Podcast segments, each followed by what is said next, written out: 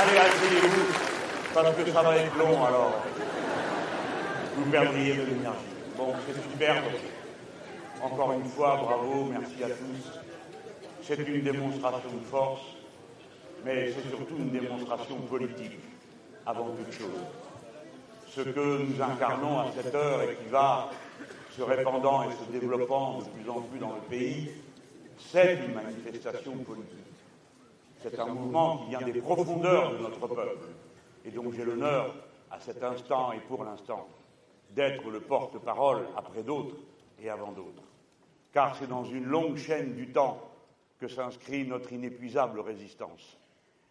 Et que chacun d'entre vous, quel que soit son âge, se sente impliqué par cette longue chaîne et que vous voyant à la télévision ou euh, sur les chaînes Internet, celle ou celui qui est isolé dans son coin, sache qu'il est partie prenante de cette immense force que nous avons maintenue allumée comme un brasier, un signal de combat, une direction toujours tracée, quand bien même parfois il nous semblait que la nuit allait tout envahir. Non, ni cette fois-ci, ni aucune autre, le peuple français ne s'identifiera à ce qui lui est proposé de pire, que nous combattons et dont notre victoire, je l'espère, le moment venu, sera l'éclatante démonstration du contraire à la face du monde.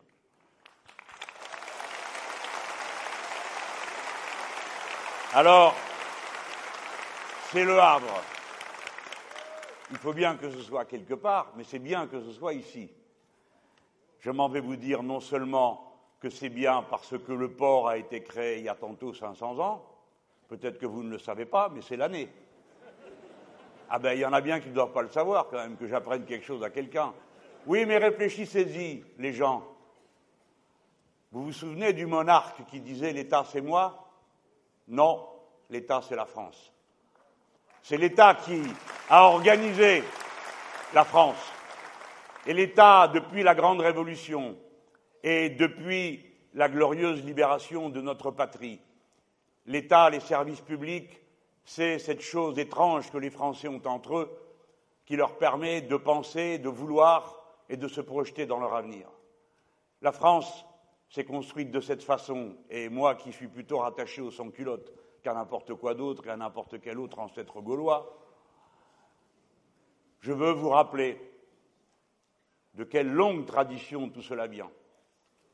Ici, c'est un port, mais si vous voulez voir le bois pour faire les bateaux, allez dans mon département d'adoption, le Jura, vous y trouverez les sapins qui ont été plantés il y a 300 ans pour la marine avoine par Colbert. Alors je suis au Havre et je sais que ça a été une capitale de la résistance contre la loi travail.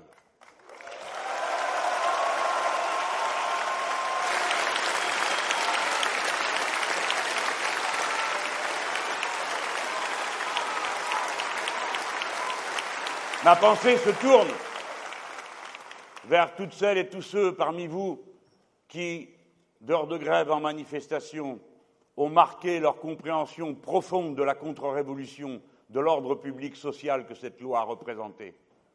Si complexe que soit la question, nous savons qu'on a voulu détruire l'ordre public social et qu'on y est parvenu en renvoyant ce qui était le code commun, le code du travail, à d'improbables négociations qui n'en seront jamais au niveau de l'entreprise sur toutes les questions fondamentales de la vie des salariés, le temps de travail, la paye, les délais de prévenance, tout ce qui fait que nous arrivons à articuler notre vie personnelle et familiale avec la vie au travail, que ces gens ont détruit entièrement, considérant qu'au bout du compte, vous étiez un appendice du carnet de commandes et que vous deviez vivre au rythme de ces fluctuations.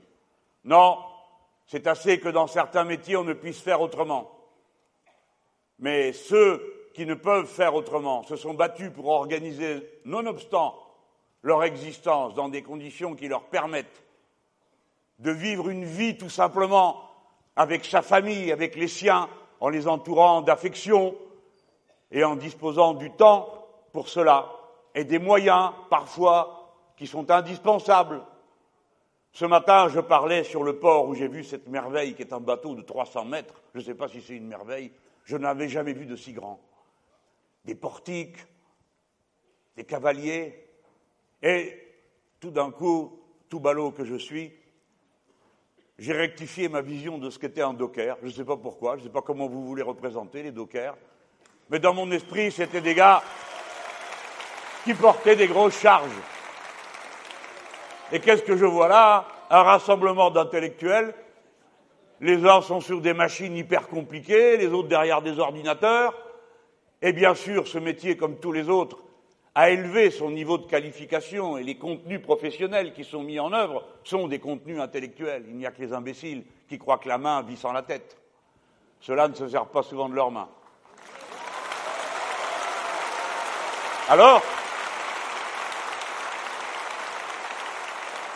Je crois que le plus dur de la condition des dockers, eh bien, je l'ai appris quasiment en partant, c'est qu'ils n'ont pas d'horaire, si j'ose dire. Ils apprennent la veille à 19 heures quelle sera leur charge de travail le lendemain, à quelle heure ils prendront et à quelle heure ils cesseront.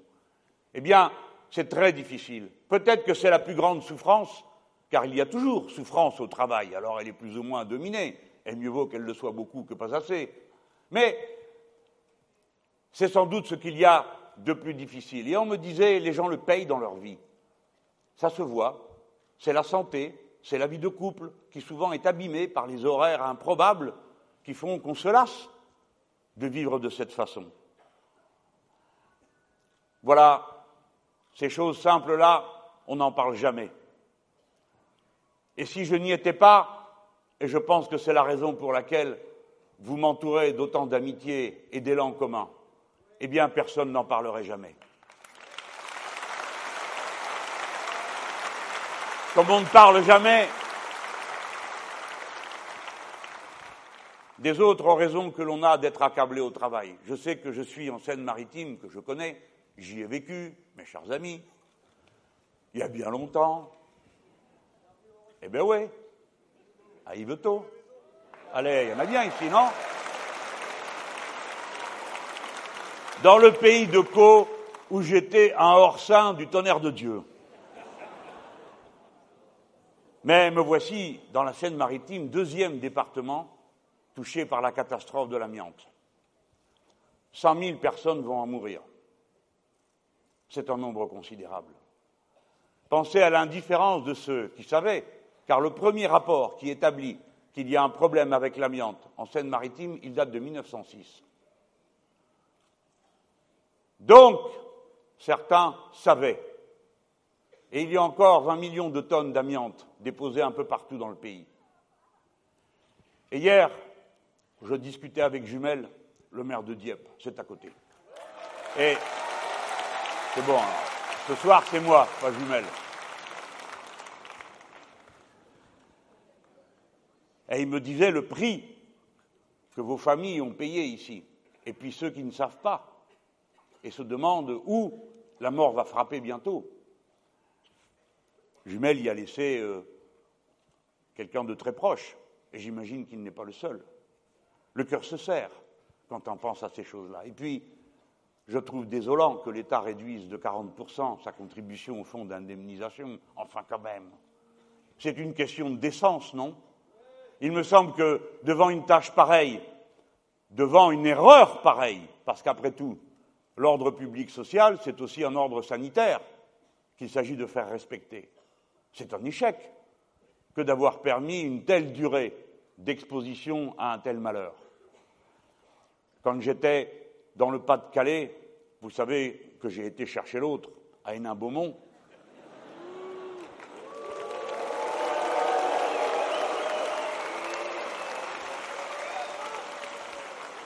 Je parlais avec euh, les gens qui ont survécu, parce que ces pauvres gens ont payé cher à chaque fois qu'il y a une guerre, c'est pour eux. Et puis le reste du temps, toutes les catastrophes industrielles, c'est aussi pour eux. Et on me racontait le pauvre avantage que c'était au travail, quand on n'était pas sur le front de taille, d'être au bout du tapis roulant. Parce que celui qui se trouvait là était évidemment exposé à la poussière, mais il pensait qu'il n'était exposé qu'à la poussière. Et bien sûr, tant de silicose, les hommes mouraient si jeunes. Les femmes ensuite se retrouvaient chargées d'enfants, ayant perdu leurs hommes à 38 ans, à 39 ans, à 40 ans, et à faire ensuite toutes seules tout le reste de ce qu'il y avait à faire pour les petits. tout en se retrouvant seul. Et alors le gars, les gars disaient, l'avantage c'était d'être là. Bien sûr, il y avait beaucoup de poussière. Et puis, il y avait une chose qu'ils ne savaient pas, c'est que la courroie qui entraînait le tapis, elle était en amiante. Et toutes les semaines, on changeait la courroie. Ça veut dire que le gars qui était là se respirait une courroie par semaine. Évidemment, ils sont morts depuis. Vous imaginez. Je vous parle de ça pas pour endeuiller la soirée, mais pour que de temps en temps viennent dans les discours politiques tout ce qui touche le monde du travail, ces servitudes, et derrière ces servitudes et ces souffrances, l'immense bienfait apporté à toute la société. Souvenez-vous, il est normal qu'on déploie des moyens considérables pour lutter contre le terrorisme et les actes terroristes. Mais il faut penser aux moyens qu'on n'a pas mis à la médecine du travail qu'a supprimé la loi El Khomri, à la médecine scolaire que l'on supprime partout, qu'on pense que le bien premier d'un être humain, c'est sa santé, et que c'est un bien très précieux. Je connais ma chance d'être en bonne santé à mon âge, mais je sais aussi pourquoi d'autres sont morts avant moi, et pourquoi à mon âge ne sont pas dans cette santé physique. C'est que le travail les a usés, le travail les a diminués, le travail qui est une œuvre, bien sûr, et chacun aime son travail, ou aime le bien faire. Mais le travail, a droit à l'honneur de marcher devant. Le travail a le droit que soient reconnues ses victimes. 550 personnes tous les ans meurent sur leur poste de travail. 1200 meurent de maladies professionnelles ou sur leur poste de travail. Voilà. Que cette soirée soit aussi dédiée à ceux des nôtres qui sont partis trop tôt et qui savaient si bien faire.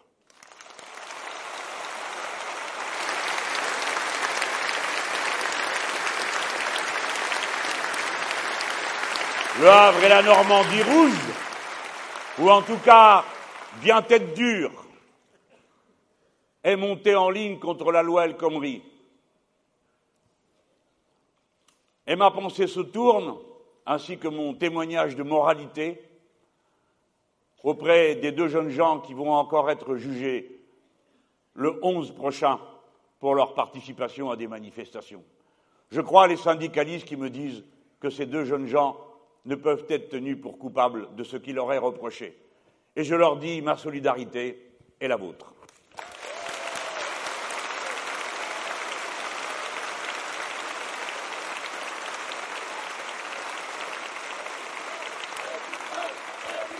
Ah, quand même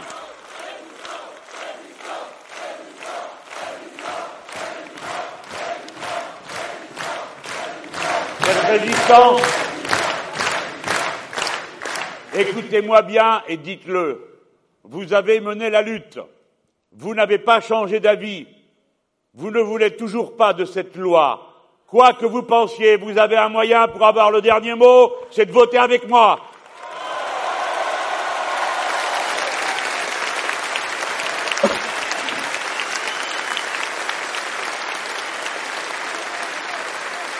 Nous abrogerons la loi El Khomri Nous rétablirons la médecine du travail. Nous rétablirons la loi une et indivisible et la loi sera toujours supérieure au contrat et le contrat local ne pourra jamais être que meilleur que la loi ou bien il n'aura aucun droit.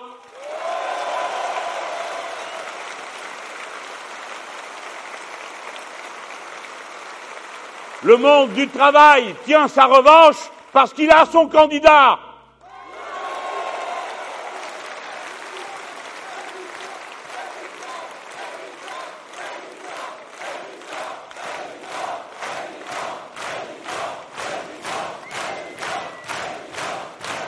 Nous sommes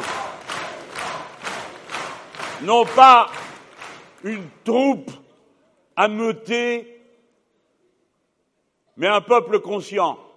On ne peut pas être une grande nation.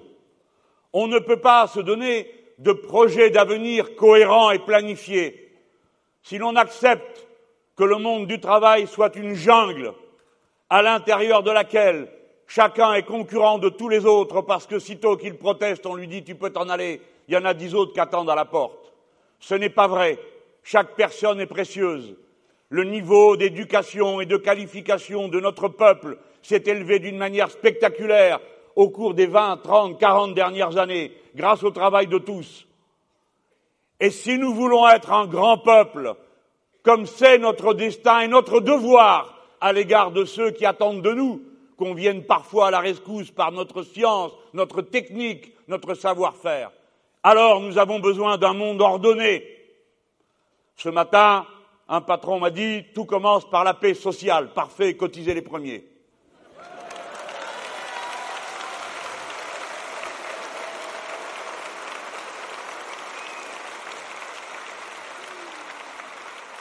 Eh bien, nous sommes en campagne. Nous sommes en campagne pour convaincre, car on ne fera rien sans cela. Et depuis que ma campagne, ma candidature est portée par vous, c'est-à-dire depuis le premier jour, puisque j'ai demandé que je proposais ma candidature et par conséquent je demandais qu'on m'appuie si l'on en était d'accord. Vous êtes bientôt 350 000 à vous être engagé personnellement en signant sur la plateforme pour cela. D'aucuns parmi vous, femmes et hommes, depuis la première heure, d'autres venus depuis, et à mesure que nous cheminerons, d'autres viendront encore. J'ai dit souvent, la consigne, n'attendez pas la consigne. Néanmoins, je vais vous en donner une. Vous autres qui êtes convaincus, n'ergotez pas, ne mégotez pas, ne coupez pas les cheveux en quatre, ne restaurez pas sans arrêt les vieilles querelles qui vous opposent à celle-ci ou celui-ci. Marchez fièrement, entraînez, emmenez avec vous, accueillez à bras ouverts, parce que de tous côtés viennent vers nous des gens. Et c'est pourquoi j'ai dit, il ne faut pas que cette campagne soit appropriée par un parti, fût-ce le mien, celui dont je suis membre. Cette campagne est celle d'un mouvement. Toutes sortes de gens y viennent. Vous le savez comme moi, des gens qui hier n'étaient pas avec nous et qui aujourd'hui sont dans une hébétude, une sidération, ils n'en reviennent pas de ce qui s'est produit. Tout s'est écroulé autour d'eux. Ils réfléchissent, ils cherchent. Ils sont comme nous, ils pensent au bien commun. Ils veulent bien agir pour leur pays. Si hier nous étions en contradiction avec leurs idées, ce n'était pas par haine personnelle, c'était parce qu'on avait une vision différente de l'avenir du pays et de ce qui est nécessaire pour lui. Eh bien aujourd'hui, il en va de même. Nous n'allons pas trier ceux qui maintenant viennent et sont d'accord avec nous pour partager ce moment particulier. Non pas Jean-Luc Mélenchon, mais le programme L'avenir en commun, qui est notre contrat commun. C'est cela qui nous unifie.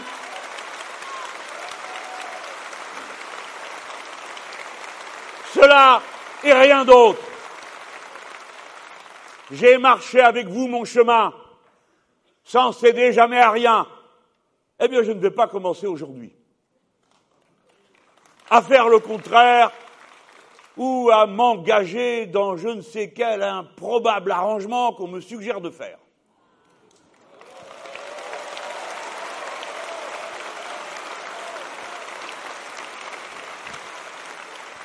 Dites, de temps à autre, on peut quand même se dire content de ses choix parce que sur quel ton ne m'a-t-on pas demandé d'aller dans cette primaire?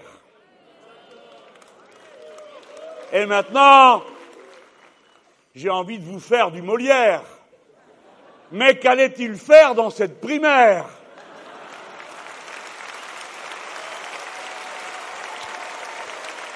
C'est dans la VAR.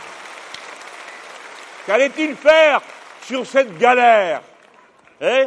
Bon, c'est pareil.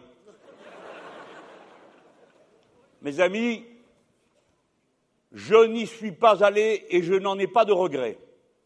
Quoi qu'on me dise que si j'y paraissais, je vaincrais tout aussitôt, dites-moi bien pourquoi faire. Pour voir le lendemain la moitié des troupes se sauver de tous côtés, et sitôt qu'il y a un revers, s'affoler. Pourquoi?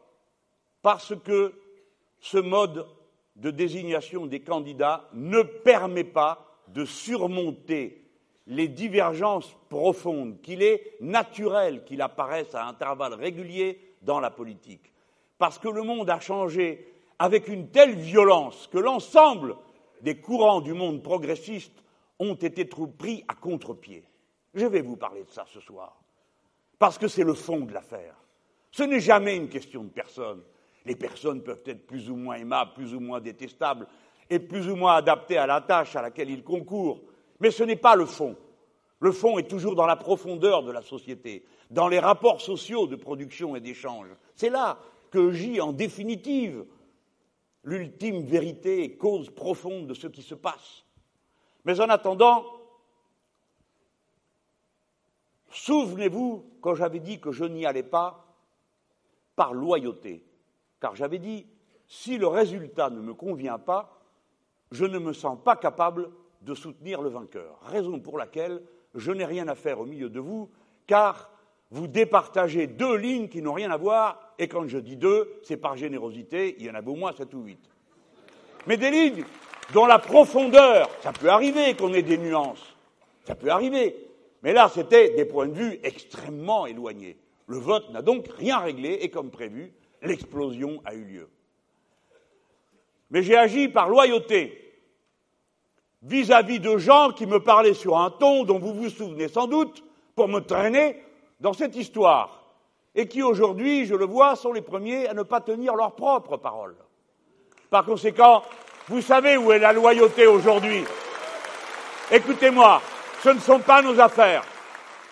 Ce ne sont pas nos affaires. En tout cas, ce n'est pas la mienne. Je ne suis pas en compétition avec Benoît Hamon. Maintenant, mon étape, pour nous tous, c'est de rattraper Fillon. Et une fois qu'on l'aura rattrapé, de rattraper le suivant.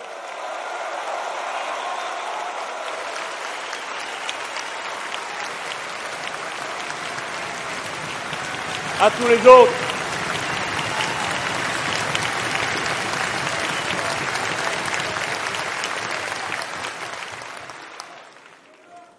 Eh bien, je partage le sentiment de stupeur que doivent ressentir nombre de mes amis socialistes. Et les gens, ne vous trompez pas, hein, j'y ai passé 30 ans. Si j'en suis parti, c'est parce que je savais que cette histoire finirait mal. Dès lors qu'on avait renoncé à affronter la forme moderne et nouvelle du capitalisme financier transnational.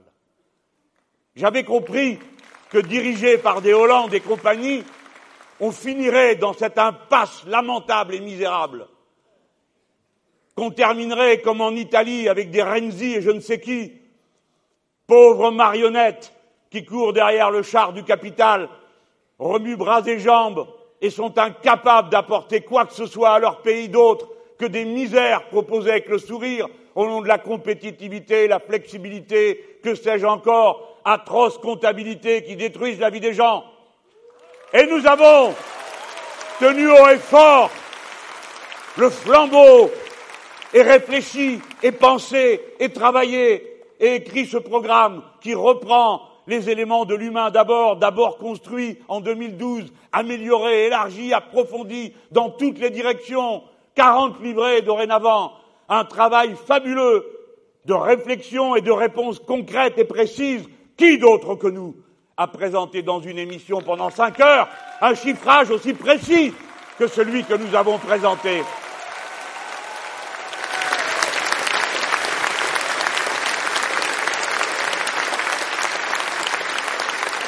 Pour le reste, ce n'est pas parce que s'éparpillent au gré des vents les plus divers ceux qui a prétendu hier vous représenter que moi je changerai ma façon de faire. Je resterai fidèle à la parole donnée, d'abord celle que je vous ai donnée à vous. Je ne dépends que de vous et je ne négocierai rien avec personne à aucun moment à cette étape. C'est à vous que j'ai fait la promesse. C'est écrit en toutes lettres sur mon site. Je tiendrai la parole donnée à ceux qui m'ont appuyé. Et comme je vous l'ai recommandé il y a un instant, la fermeté du caractère et de la décision n'empêche pas en même temps de dire bienvenue à tous ceux qui veulent prendre place dans nos rangs avec nous, qui ne demandent rien, comme nous-mêmes, nous ne demandons rien que l'honneur de servir. Et quoi qu'il arrive, je ne change pas ma parole quand je la donne. J'ai dit à Benoît Hamon que je m'engageais avec lui sur un code de bonne conduite. Quoi qu'il arrive, je le respecterai, moi. À vous tous, je vous demande de ne pas vous abîmer dans les polémiques. Ça ne sert strictement à rien. Ce n'est pas là que ça se passe. Vous avez besoin de convaincre un par un chacune et chacun de ceux qui doutent, hésitent, ne savent que faire. C'est eux qu'il faut convaincre. C'est eux qu'il faut entraîner. Et vous ne le ferez pas en donnant le spectacle de gens qui se donnent des paires de gifles ou essayent de jouer à plus unitaire que moi, tu meurs. Ça ne sert à rien. Il faut entraîner. Bon, ça ne veut pas dire que je méprise les arguments qui peuvent être, qui peuvent m'être opposés. Je comprends c'est normal dans une campagne électorale qu'on échange des arguments tout de même. Je ne demande donc pas que dans ce code de bonne conduite, on ne me fasse aucune critique, aucune remarque, ni à vous d'ailleurs. Mais au contraire, parlons-en. S'il y a des sujets sur la table, débattons-en. Cela fera réfléchir tout le monde, cela permettra à chacun de faire ses choix. J'entends donc les critiques qui me sont adressées, même quand elles sont de mauvaise foi. Parce que j'ai entendu que toute la semaine dernière, on me chantait Manon sur la Russie, M. Poutine et le respect des frontières. Alors, je prends cette critique au sérieux, je fais comme si je ne m'étais pas déjà expliqué vingt fois sur le sujet, et je recommence. Je ne suis lié d'aucune manière à M. Poutine. Je combats absolument sa politique, et si j'étais russe, je ne voterais pas pour son parti.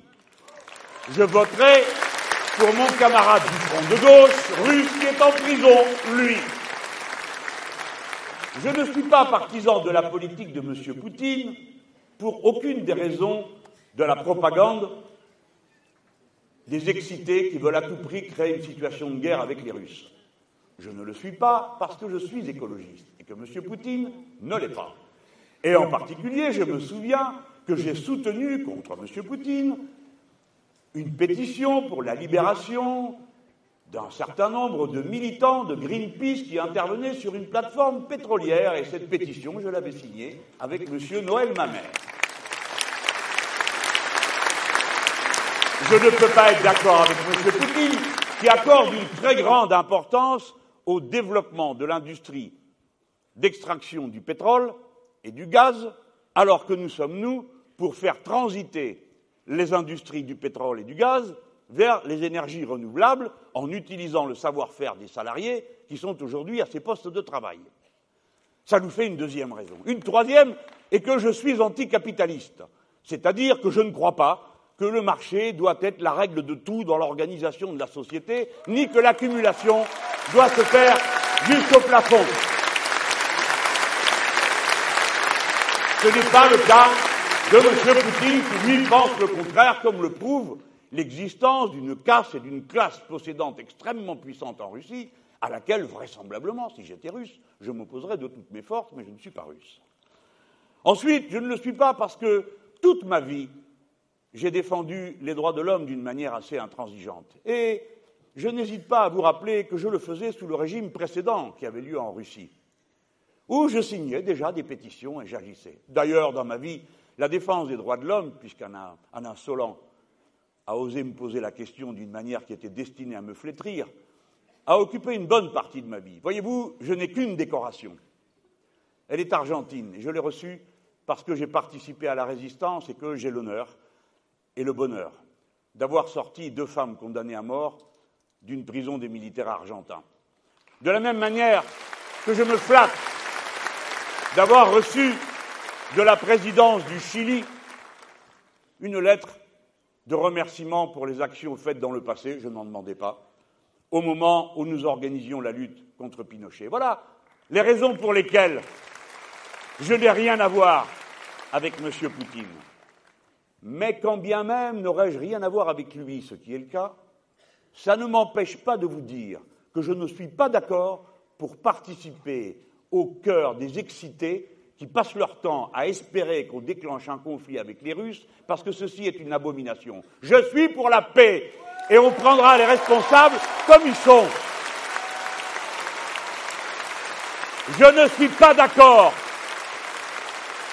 pour qu'on installe des batteries antimissiles en Pologne face à la Russie parce que c'est les pousser eux-mêmes à s'équiper de batteries de missiles dans l'autre sens. Je ne suis pas d'accord pour qu'un après l'autre tous les pays limitrophes de la Russie soient embrigadés dans l'OTAN pour participer à un concert féroce de gens qui ont des comptes à régler, certaines fois depuis plus de mille ans, avec les Russes, et qui nous embringueraient dans des guerres dont nous ne voulons pas.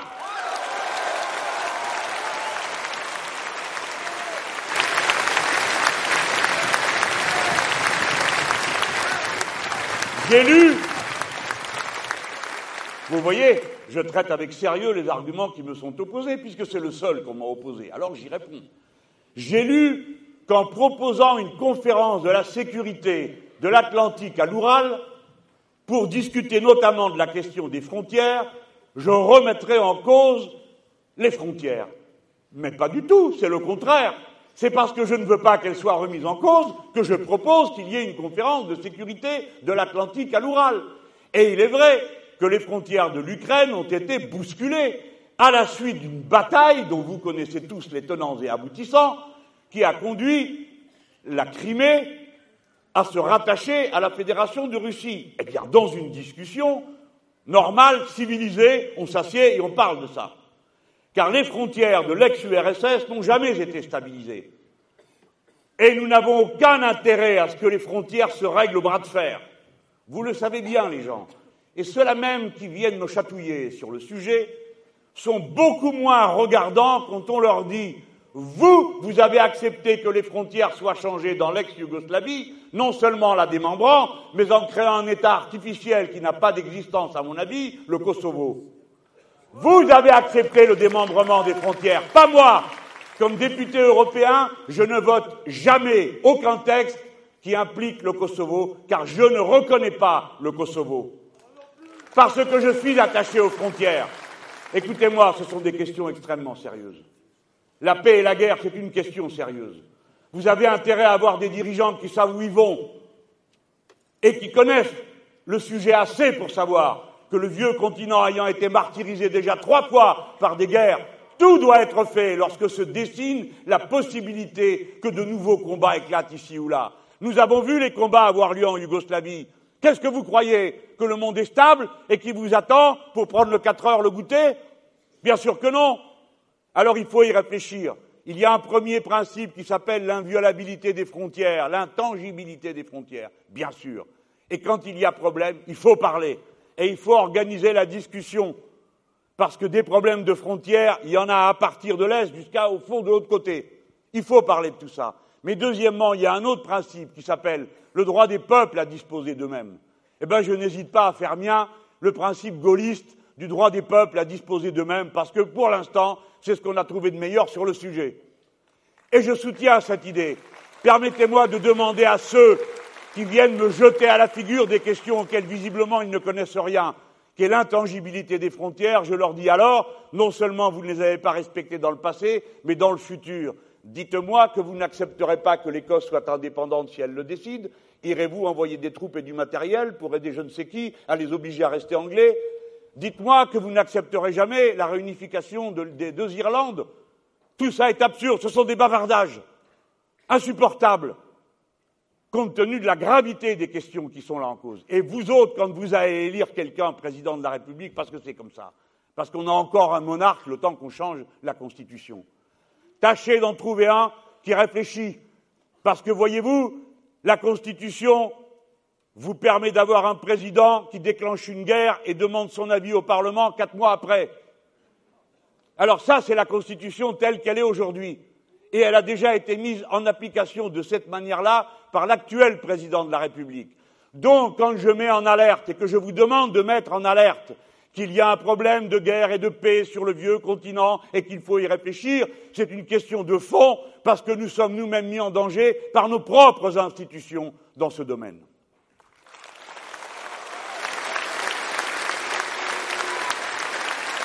Mes amis, nous on fait une campagne instructive. On explique, on fait en sorte que, après, les gens aient compris des choses nouvelles, parce qu'on n'a pas le temps de penser à tout ça. On a déjà tant de choses à faire dans la vie. Mais il faut bien, alors que les responsables fassent leur travail, qui ne peut pas être simplement de vous lancer à la figure des champignons hallucinogènes pour que vous vous rendiez compte de rien, avec des phrases creuses, des discours de gens qui ne savent pas de quoi ils parlent, et ainsi de suite. Il faut qu'on apprenne aux gens autour de nous. Parce que pour faire ce que nous avons à faire, quand nous aurons gagné, nous avons besoin d'un peuple conscient de toutes les difficultés qui se présentent et des points d'appui que nous avons. Je viens maintenant sur le fond. Le Parti socialiste vient d'éclater sous nos yeux. C'est un événement considérable qui ne se ramène pas simplement à la dispute de quelques personnes. Le camp progressiste dans lequel ce parti a occupé une place si longtemps, avant d'être abîmé comme il l'a été, de manière aussi spectaculaire par l'actuel président de la République, doit, d'une façon ou d'une autre, combler le trou qui vient d'être créé. Car si pour nous, ici, nombreux, nous sommes au clair sur le sens de tout cela, ce n'est pas le cas de millions de braves gens qui avaient des raisons de croire et d'espérer de ce côté-là. C'est donc maintenant, au moment où ce Parti socialiste est réduit à l'emballage, contenant des matériaux confus et finalement assez explosifs quand on les rapproche. On a tous compris ce qui est en train de se tramer. On agite un malheureux candidat que l'on dépouille chaque jour d'une partie de son équipage, et pendant ce temps, on trafique et on arrange en prévoyant une future majorité d'associés avec bidule de machin, de trucs et de tout ça, parce qu'après tout, ça ne leur pose pas vraiment un problème de s'allier avec quelqu'un comme M. Macron qui traîne dans ses fourgons onze anciens ministres de Chirac.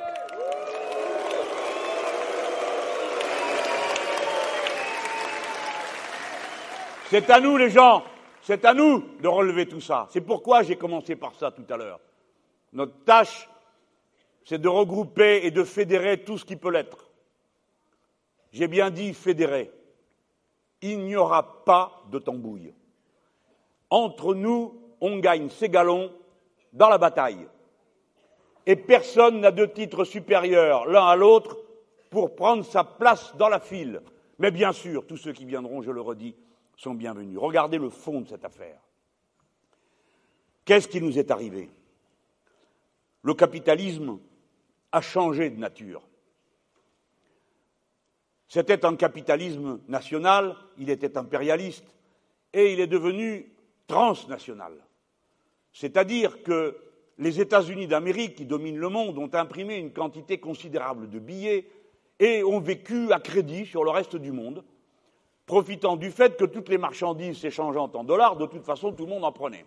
Et comme derrière ce dollar, il y avait des bases sur les cinq continents et 600 000 hommes de troupes, alors tous ceux qui possèdent quelque chose se disent qu'en dernière analyse, ce sera protégé. Bien sûr, cette masse considérable d'argent, il faut bien qu'elle aille quelque part. Mais vous ne l'avez pas vu dans vos vies. Elle est partie dans ce qu'on appelle une bulle, comme vous diriez un nuage. Et dans ce nuage, par toutes sortes d'opérations, il s'y réalise des profits considérables, des destructions aussi. Mais comme la bulle va sans cesse s'étendant, puisque les États-Unis d'Amérique vivent à crédit, que tous les ans leur budget est monstrueusement déficitaire, que la dette privée aux États-Unis est absolument gigantesquissime, eh bien, elle surplombe toute l'activité réelle. Imaginez-vous, vous autres, vous êtes avec votre petit carnet de caisse d'épargne, vous avez votre 0,75. Eh bien oui. Eh bien oui, il va falloir un peu relever ça, non? Bon. Alors, vous, vous faites ça. Mais pendant ce temps, pendant ce temps, les autres, ils placent leurs sous et ça leur donne du 10, du 11, du 12, du 13, du 14, du 15, du 16, etc. Et des fois 30. Ces profits considérables surplombent toute activité. Retournez la situation. Vous avez un capital. Autrefois, vous aurait dit, eh ben, vous avez un capital, placez-le. On vous aurait même peut-être dit, achetez des actions de telle ou telle entreprise pour la posséder. Et puis, euh, les travailleurs qui sont là vous feront la faveur de vous donner une partie de leur paye. Certes, pas spontanément, mais on a la méthode depuis un moment pour les y obliger.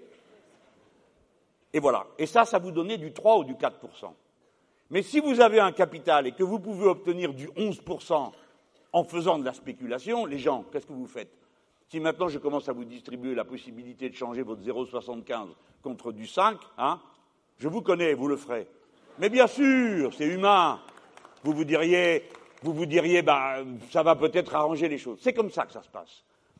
Donc, cette activité financière surplombe l'activité réelle, les usines réellement, et dit aux gens, vous là, 10%, ça suffit pas, on veut 11, on veut 12. Allez, faut bosser davantage, vous êtes trop nombreux, deux de moins, trois de moins, quatre de moins, allez-y, faut y aller. Et ces sociétés arrivent, s'emparent d'une activité, encore cela on les voit, pas toujours, ils achètent des actions, ils deviennent propriétaires, ce sont des LBO, ça s'appelle comme ça. C'est un nom en anglais, peu importe ce que ça veut dire, ça veut dire en gros grosse arnaque.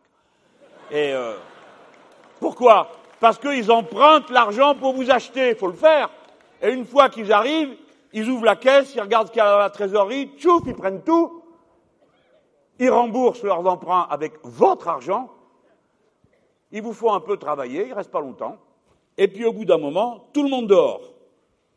On vend les machines d'un côté, on vend le brevet de l'autre, on vend le carnet de clients, on vend le terrain sur lequel il y a l'usine.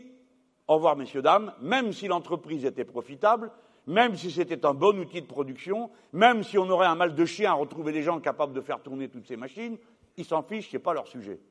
Ils s'en vont. Aujourd'hui, ils sont ici. Demain, ils sont en Inde. Après-demain, ils sont aux États-Unis. Ce n'est pas leur sujet. Ils n'ont ni patrie, ni jour, ni nuit. Ils n'ont qu'un seul repère combien ça rapporte. Point final. Voilà la double difficulté que nous affrontons. Certains se sont dit, ben, il n'y a qu'à bien s'entendre avec eux, et ils finiront par venir chez nous et on sera très contents. Et quand ils seront chez nous, eh ben, ils y resteront, et comme dans l'ancien temps, ben, ça nous profitera parce qu'il y aura des usines et du matériel et tout. Erreur totale. Parce qu'ils viennent chez vous à condition que les salariés ferment leur bouche, à condition que ce qu'ils appellent le coût du travail, que moi j'appelle le prix, baisse, à condition que ça ne leur coûte rien, voire que vous leur donniez de l'argent. Et là commence l'incroyable capitalisme tributaire auquel nous sommes confrontés. Un capitalisme tributaire. Il prend un tribut. Un tribut. Il vous taxe, il vous rançonne. Et ça vous donne le choc de compétitivité du CICE, des cadeaux pour tout le monde, contre rien, contre juste le fait de la promesse de rester, ce qui n'est même pas sûr pour ce capital. Et c'est comme ça partout, tous les jours, dans toutes les branches. Il faut donc affronter cette réalité, car composer avec elle, c'est s'entraîner à faire toujours davantage détruire la société au profit du parasite qui la vide de son sang. Vous ne pouvez vous en sortir qu'en mentant, en trichant, en exploitant, en volant. C'est ça le capitalisme de notre époque. Et dans la caverne des brigands, vous avez les complices les plus improbables. Quand arrive l'heure de payer, c'est terminé, il n'y a plus personne. Regardez bien les gens. Avant, dans les années 80, quand vous aviez fini l'année de travail, vous aviez donné gratuitement aux actionnaires, je ne parle pas du reste, vous leur aviez donné gratuitement 10 jours de votre travail. 10 jours, c'était ça la valeur qu'ils prenaient. Aujourd'hui, vous en êtes à 45 jours. Vous entendez? 45 jours pendant lesquels vous travaillez gratuitement et eux, ils prennent tout. Alors, cette manière qu'ils ont de rançonner, on pourrait dire, ah ben quand même, il y a un moment où ils passent à la caisse, c'est le moment des impôts. Eh ben non. Vous avez vu comment toutes ces banques cachent dans les paradis fiscaux l'argent qu'elles ont collecté de cette manière. Parce que quand vous entendez dire que c'est très compliqué, l'économie, oui, oui, c'est très compliqué il y a plein de produits toxiques, il y a tout ce que vous voulez, d'accord, d'accord. Mais à la fin, ça termine dans 28 banques. Et dans ces 28 banques, il y en a 6 qui sont françaises. On les tient, hein, ils sont là. On les avait nationalisées un temps. Il faudra peut-être y repenser, je crois, non? Hmm? En tout cas, au moment où il s'agit de passer à la caisse, tout le monde doit y passer. Tout le monde doit y passer. il y a donc une chose que nous n'accepterons pas, si c'est moi qui préside ce pays.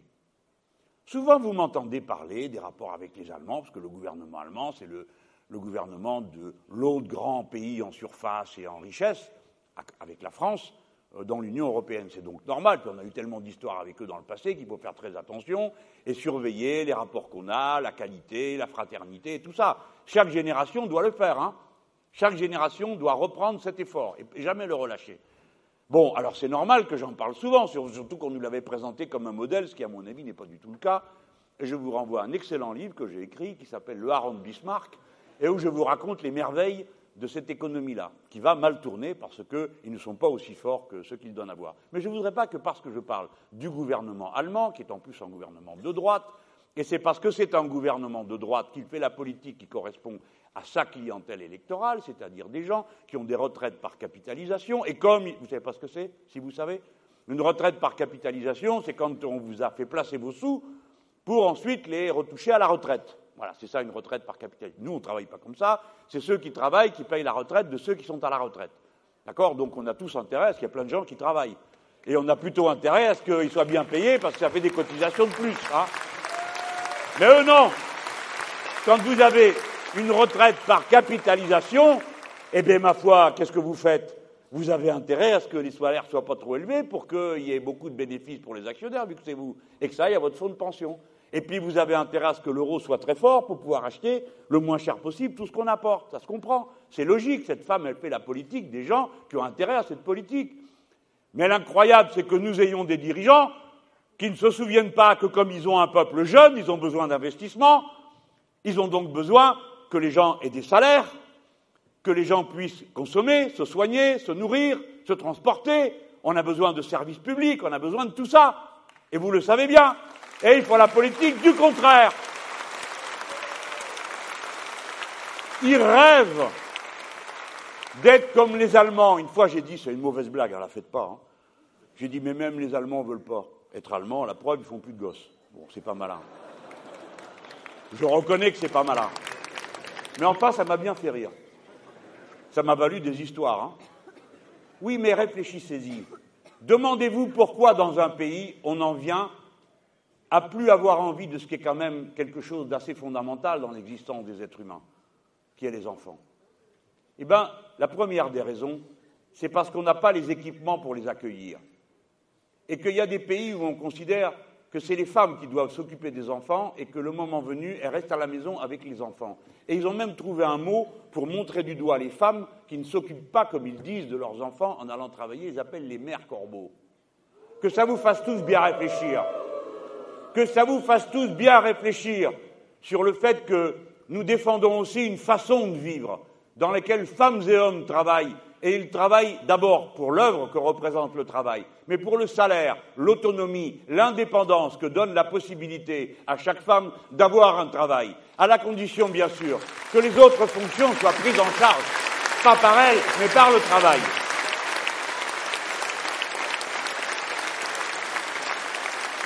Alors, il ne faut pas que parce que je vous parle du gouvernement allemand, vous en oubliez un autre. Donc je vais vous dire un mot maintenant. Le roi des bandits, le prince de l'arnaque, l'empereur de la manigance. Il y a pire. Il s'appelle Jean-Claude Juncker.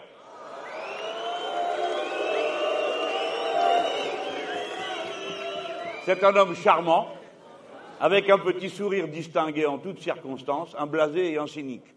Pendant des années, alors qu'il était Premier ministre du Luxembourg, il a signé ce qu'il appelle des rescrites, c'est-à-dire une combine avec les boîtes qui viennent et qui installent leur siège social au Luxembourg en disant combien vous payez chez les Français d'impôts sur la société. Alors les types ils disent 33%. Mon œil, les entreprises du CAC 40, elles devraient être taxées à 33%, elles payent à peine 8%, tandis que le petit patron du coin, lui, j'aime mieux vous dire que lui et sa PME, ils payent plein pot, hein, au passage.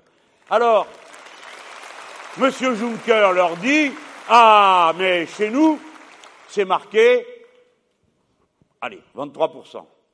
Alors l'autre dit Bon, c'est mieux, mais enfin, on m'avait dit qu'on pouvait faire mieux. Mais oui, monsieur, on peut faire beaucoup mieux. On peut faire 1%. On peut faire 0,5%. On peut faire 3%. Ça s'appelle des rescrites. Il y a une loi, mais on s'est assied dessus, on fait autre chose. Et comme ça, des dizaines d'entreprises ont installé leur siège dans ce pays, payent des impôts à ce pays, au lieu de les payer là où ils font leurs opérations et leurs affaires. C'est la raison pour laquelle nous nous imposerons que tous ceux qui font quelque chose par chez nous payent par chez nous. C'est-à-dire que les entreprises doivent déclarer leurs bénéfices là où elles le produisent, ce qui évite d'avoir des entreprises comme McDo qui réussissent au tour de force de ne pas payer d'impôts en mettant chacun de ces, dépôts, en, chacun de ces restaurants en déficit. Pourquoi? Parce qu'elles renvoient tout l'argent sur le centre, la société qui est au Luxembourg, parce que chaque restaurant doit payer une redevance et un loyer. Pas vu, pas pris, tout repart, et là-bas à 1%. Et nous, rien. Rien. Rien pour l'impôt, rien pour les travailleurs. Alors le 5 avril, il y aura un mouvement des travailleurs de chez McDo. Et je compte sur vous pour aller leur donner un petit coup de main. Alors, face à cette financiarisation qui est le cœur de l'affaire, il s'agit d'affronter. Écoutez-moi bien. On produisait dans ce pays 1000 milliards d'euros en 1981. Aujourd'hui, on en produit 2000. Le pays n'a jamais été aussi riche. Le problème qui se pose, c'est la répartition entre les uns et les autres. Je vous ai dit tout à l'heure ce qu'il en est devenu de votre travail, passant de 10 jours pour les actionnaires à 45 jours. On a calculé que les bénéfices s'étaient accrus des, sociétés du CAC 40 de 120 milliards par an. Il nous manque 10 points qui sont passés, 10 points, hein, qui sont passés des poches du travail, la masse de tout ce qui était donné aux travailleurs, il y avait la masse de ce qui est donné en dividendes, en, en profit, au capital. 10 points ont changé de poche. Ça représente des milliards tous les ans. Ce n'est pas facile à chiffrer, parce que ça fluctue, il y a beaucoup de paramètres là-dedans, mais enfin, retenez en gros les masses que je vous indique. Par conséquent, la lutte a un objet central. Récupérer une part de la richesse produite pour la redonner à ceux qui l'ont produite, premièrement. Et ensuite, le faire dans des conditions qui tiennent compte de la période dans laquelle on vit. On ne peut plus faire comme avant, dire on va développer la consommation populaire et on s'en fiche de savoir comment. On est obligé de faire les deux choses en même temps relancer l'activité en prenant une part de la richesse pour l'affecter à l'investissement, au salaire, etc., etc. Et deuxièmement, faire la transition écologique parce que sinon la planète va crever et nous tous avec. Il faut faire les deux choses. Voilà pourquoi, mes amis, et pour beaucoup d'entre vous, mes camarades, ne me dites pas que je vous ai déjà saoulé, mesdames. Voilà pourquoi ces choses-là ne s'improvisent pas. Il faut organiser dans un plan cohérent l'ensemble des aspects qui contribuent à ce résultat. D'un côté, définanciariser et changer la répartition de la richesse, de l'autre côté, faire la transition écologique, ce qui nécessite beaucoup de moyens techniques, humains, intellectuels, pour changer les machines, changer les matériaux, changer la façon de produire, donc la qualification des salariés, parce que tout ça, ça ne s'improvise pas. Et puis aussi changer nos modes de consommation, de manière à soulager la pression que notre manière de consommer peut avoir parfois d'irresponsable. J'ai toujours du mal à dire ces mots parce que je me dis dans la salle, il doit y avoir des gens qui ne consomment pas de manière irresponsable pour la raison qu'ils ne consomment pas du tout. Je le sais. Mais vous savez aussi de quoi je parle. Vous voyez comme moi, c'est gâchis de tous les côtés.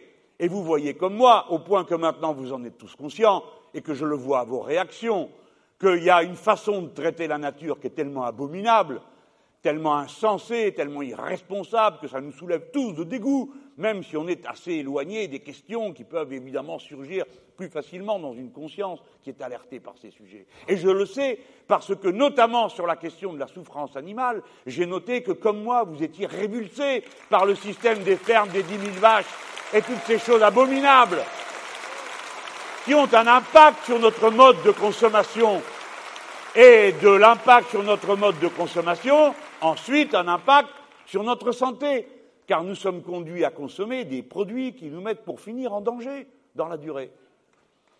Par conséquent, quand on dit on va faire une agriculture bio, c'est juste pour que tout le monde comprenne. Parce que qu'est-ce qu'on pourrait avoir à faire avec une agriculture qui n'est pas bio? Par définition, elle doit l'être. C'est l'autre qu'on devrait appeler agriculture chimiste. Et les paysans sont d'accord pour changer de façon de faire.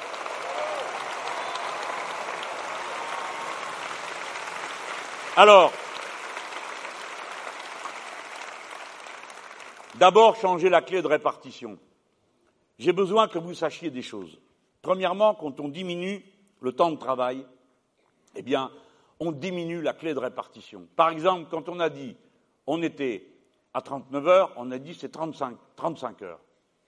Payé 39. D'accord? Donc au passage, vous avez gratté 4 heures et on vous les paye en heures supplémentaires. Sinon, ça ne marche pas. C'est ça qui est important.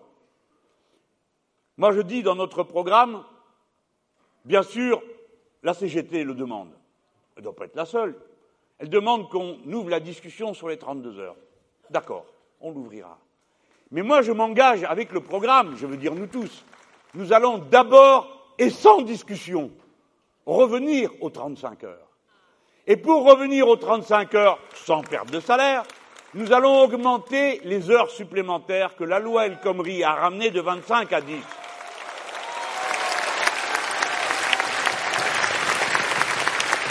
Les heures supplémentaires doivent être mieux payées et c'est tout l'enjeu. Je vois que vous avez tous compris d'un seul coup comment on récupère par ce bien-là, par ce biais-là, de la répartition de la richesse. C'est pourquoi comme ils ont tous bien compris qu'il y avait un problème, ils brodent sur le thème. Et comme je suis là à chaque meeting à dire on va rétablir les 35 heures, etc., et qu'à chaque fois vous applaudissez, ils se disent il y a danger à dire autre chose. Alors ils disent des choses embrouillées, mais qui ne le sont pas du tout, figurez-vous, parce que nous avons beau être ce que nous sommes, mais nous savons lire, écrire et compter. Et quand j'entends, alors celle qui est le plus snake, si j'ose dire, pour parler la langue de l'occupant, pardon, euh, pour parler l'anglais. Eh, j'aurais pas dû là. Hein. C'est une mauvaise blague. Sur les 35 heures, alors ça dépend de l'endroit où elle est. Parce que l'autre jour, elle était à Lille, elle dit Nous demandons le maintien des 35 heures et euh, jusqu'à 39 heures euh, payées en heures supplémentaires. Parfait, on s'est dit On l'a converti, elle a eu peur. Pop, pop, pop, pop. Alors les ballots qui la suivent, ils ne sont pas au courant. Le lendemain, elle va au MEDEF, 28 mars. Et là, elle dit Nous avons toujours été opposés aux 35 heures. Trois jours après, hein Trois jours après. Je termine de la lire. Hein. Pardon, je rappelle quand même la réalité, s'indigne-t-elle. Nous avons toujours été opposés aux 35 heures, notamment quand elles ont été mises en œuvre, en plus, tu vois. C'est pas seulement qu'ils sont contre l'idée, c'est quand on le fait, ils sont encore contre et ils s'y opposent. Nous sommes pour la négociation par branche. Ah ah ah. Voilà pourquoi ils aiment la loi El Khomri, ces gens-là. Vous pourrez donc parfaitement négocier, dit-elle au MEDEF. La seule condition, elle est gentille, la madame, la seule condition, c'est ce, c'est que si, par exemple, la branche fait le choix des 39 heures, ce soit 39 heures Payé 39. Il aurait pu manquer que ce soit le contraire. Mais vous avez entendu, vous avez tous compris comme moi, les heures supplémentaires, elles sont passées où là? Eh bien, vous les fait gratter, voilà. Voilà ce, que, voilà ce que dit Madame Le Pen. Et après, quand vous passez à une émission de télé, vous en avez un qui dit Elle dit comme vous, elle dit comme vous, Monsieur Mélenchon, toutes les trois paroles. Cette escroquerie qui consiste à embrouiller la tête des gens au lieu de les éclairer devant le danger.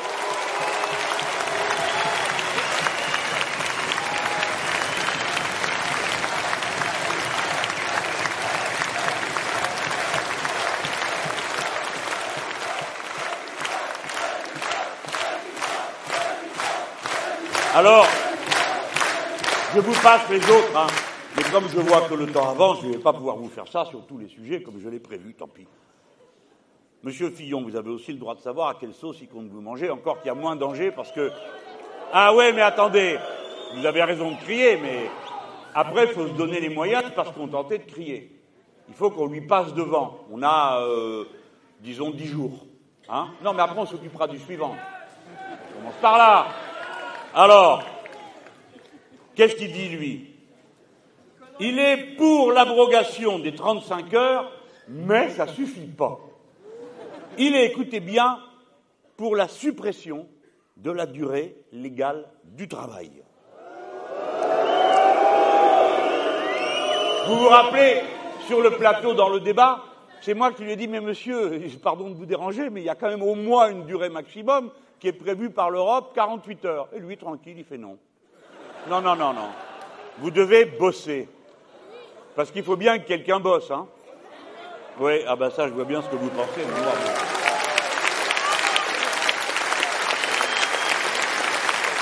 Les gens, vous avez entendu? Suppression de la durée légale du travail. Le gars, il assume et il dit qu'il va vous le faire avec une Blitzkrieg.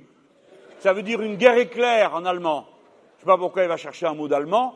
Une guerre éclair, il va vous faire pour vous enlever la durée légale du travail. Vous vous rendez compte? C'est même plus le 19e siècle, là.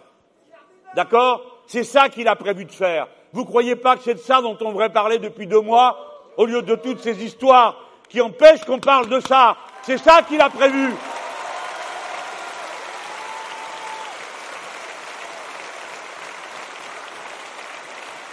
Fin des heures. Fin des heures supplémentaires majorées. Vous entendez?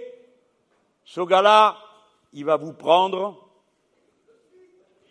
2,42 euros brut, 1,80 euros chaque heure, parce que c'est trop. Il trouve que c'est trop. Que ce 1,80. Oui, qu'est-ce que vous dites, monsieur? Et la suite?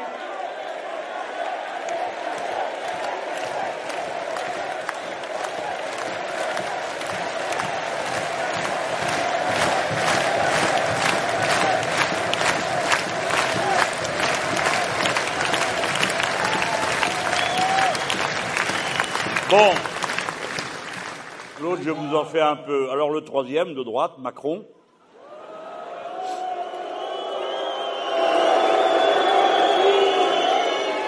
Vous n'êtes pas moderne, vous ne comprenez pas ce qui est chic. Mais mes amis, voilà, c'est comme ça. Alors, lui, il est pour aller plus loin que la loi El Khomri.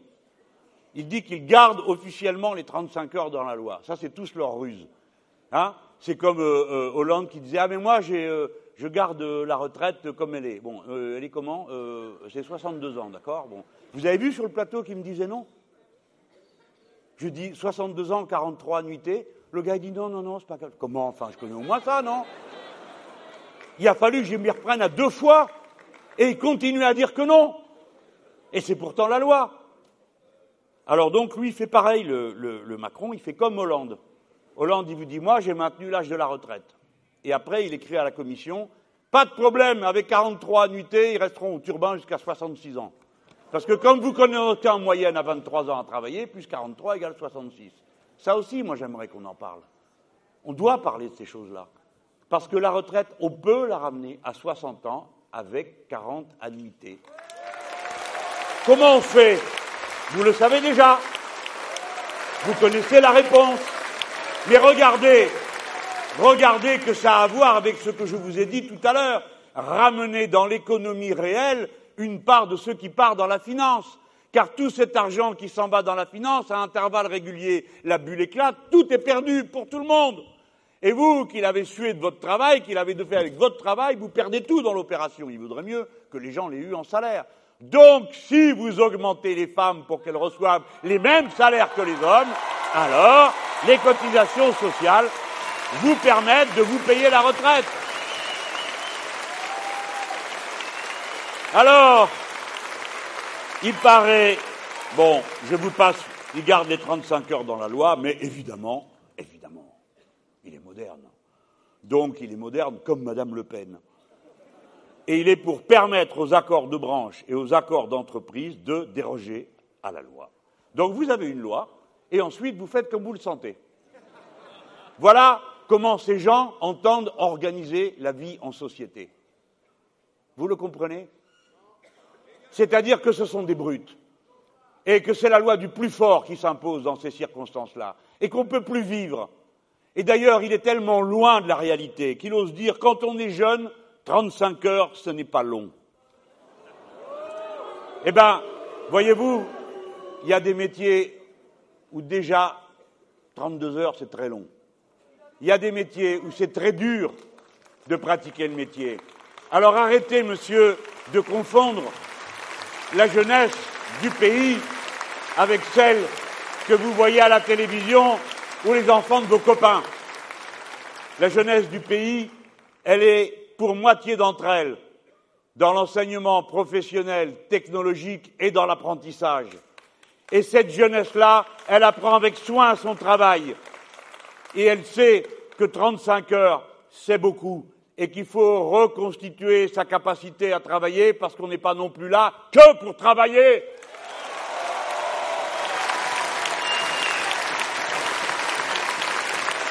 Récupérer la richesse la ramener dans l'économie réelle,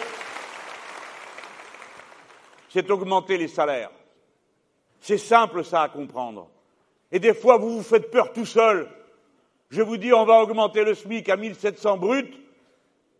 Et il y a des copains qui me disent, ah, tu vas fort. Comment j'y vais fort? Mais c'est pas croyable. Vous avez regardé ce qui se passe. Alors on me dit la petite entreprise. Mais on a prévu pour la petite entreprise le moyen de compenser ce qu'il y aurait à faire. Mais pas comme font les autres qui vous disent qu'ils vont vous augmenter les salaires. Comment ils proposent de le faire? Alors ils disent on enlève, ils appellent ça des charges, des cotisations sociales. D'accord?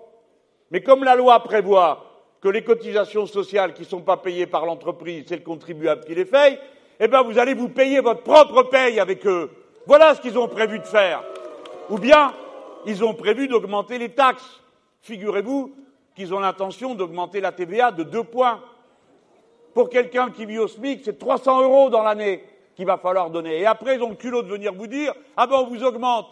Mais pour payer cette augmentation, bien sûr, les gens, faut accepter deux points de TVA. Ça, c'est l'idée de M. Fillon, c'est l'idée de M. Macron.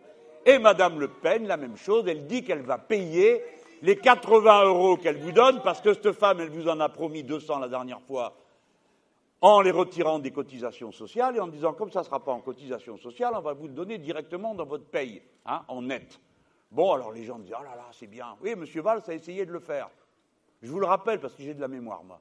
Il a essayé de le faire. C'était une idée qu'ils avaient été chercher chez Le Pen. Tu parles d'une trouvaille. Parce que c'est clair que c'est vous qu'après, vous devez vous le payer avec vos impôts. Eh bien, alors maintenant, elle a changé d'avis, c'est plus de 100, c'est 80. Pouf D'accord? Et pareil, elle dit Je vais je vais le financer en mettant une taxe sur les importations de 3%. Et qui c'est qui va la payer, la taxe? Eh bien, c'est vous.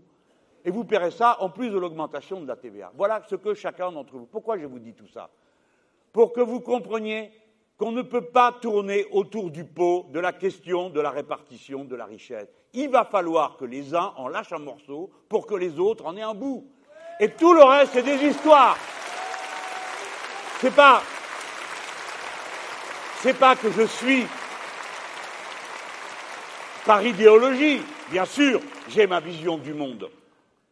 Et je crois au bien commun, je crois au, collectif, je crois qu'on est plus fort en coopérant qu'en s'affrontant. Ça, c'est ma, ma, vision, je la partage avec beaucoup de gens ici. C'est comme ça qu'on voit le monde. Mais le sujet dont on parle, c'est pas ça pour l'instant. On est en train de parler d'une société qui est en train de mourir à petit feu, parce que la finance est en train de détruire son industrie, parce que sa jeunesse ne trouve pas d'emploi alors qu'elle est surqualifiée et qu'on a des emplois déqualifiés occupés par des gens surqualifiés, parce que ce pays est en train de mourir.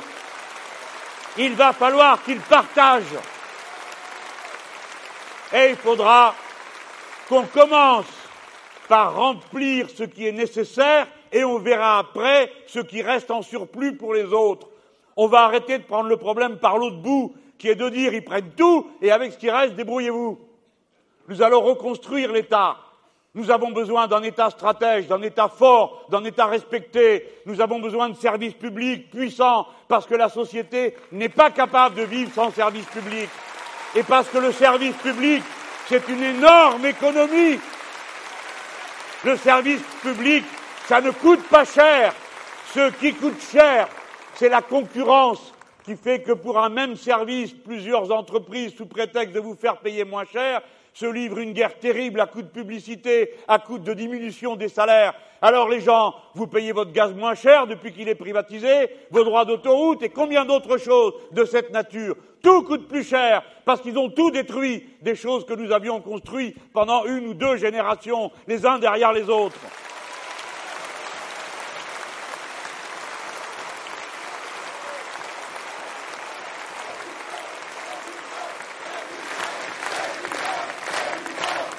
Alors, nous, on dire la chose suivante.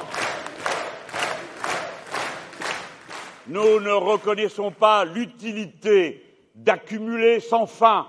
Nous ne comprenons pas qu'il y ait des hyper-salaires quand il y a des sourds-salaires. Nous ne l'acceptons pas. C'est la raison pour laquelle nous avons inventé une règle qui est dans notre programme, c'est que dorénavant, dans une entreprise, il ne peut pas y avoir d'écart plus grand entre le plus petit salaire et le plus grand que de 1 à 20. J'ai pris le chiffre de la Confédération européenne des syndicats, que si c'était que de moi, je le ferais plus court. Parce que dans notre pays, il y a déjà des décrets dans certaines activités, comme dans l'économie sociale et solidaire, où c'est pas de 1 à 20, c'est de 1 à 7.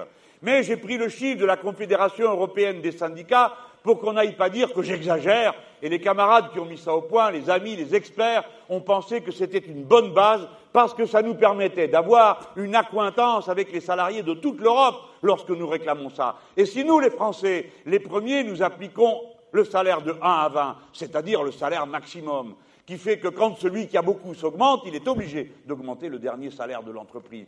Si nous faisons ce cercle vertueux, eh bien vous verrez que dans toute l'Europe, cela sera réclamé et que bientôt ce sera un mot d'ordre commun de tous les peuples d'Europe. Ça suffit que les uns aient tout et les autres rien. Ça suffit.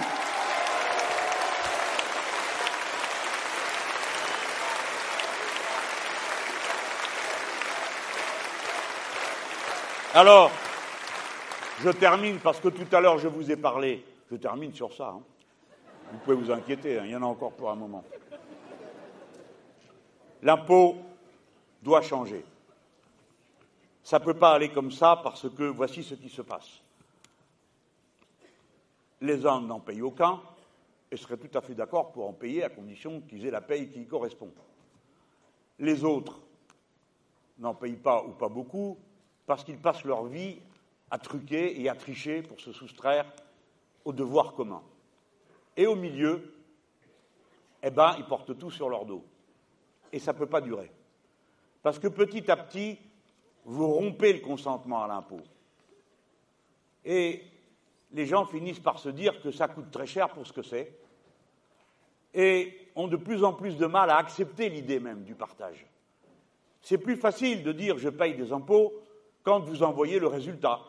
C'est-à-dire que vos enfants à l'école ont des instituteurs et des institutrices, que vous voyez Bon, toutes les choses de la vie qui fonctionnent. Mais quand en plus vous avez l'impression que ça ne marche pas, surtout que les autres font ce qu'il faut pour que ça ne marche pas, pour essayer de transformer tout ça aussi en marché. L'éducation aussi, ils veulent le transformer en marché. Bon.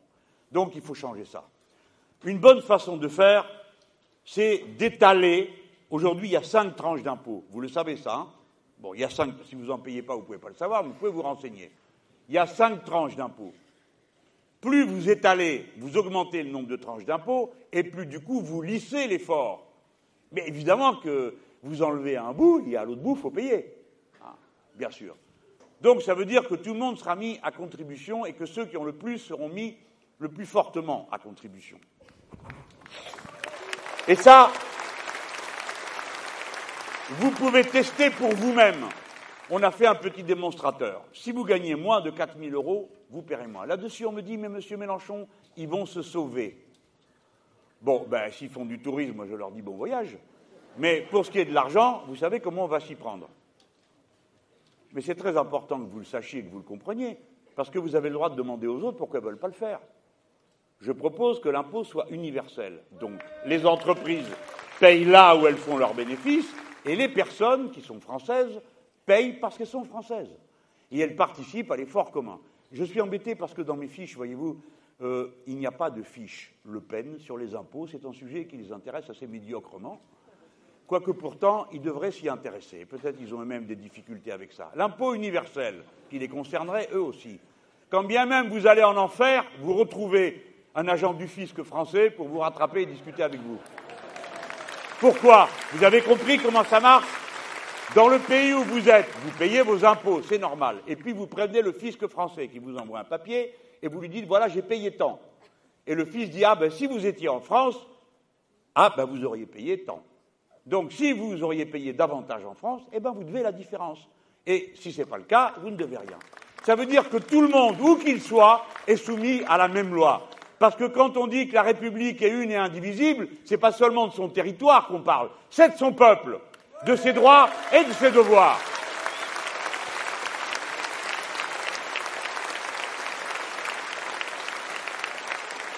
Alors, ce qui ne va pas, vous avez compris, c'est toujours la même idée, ramener l'argent dans l'économie réelle.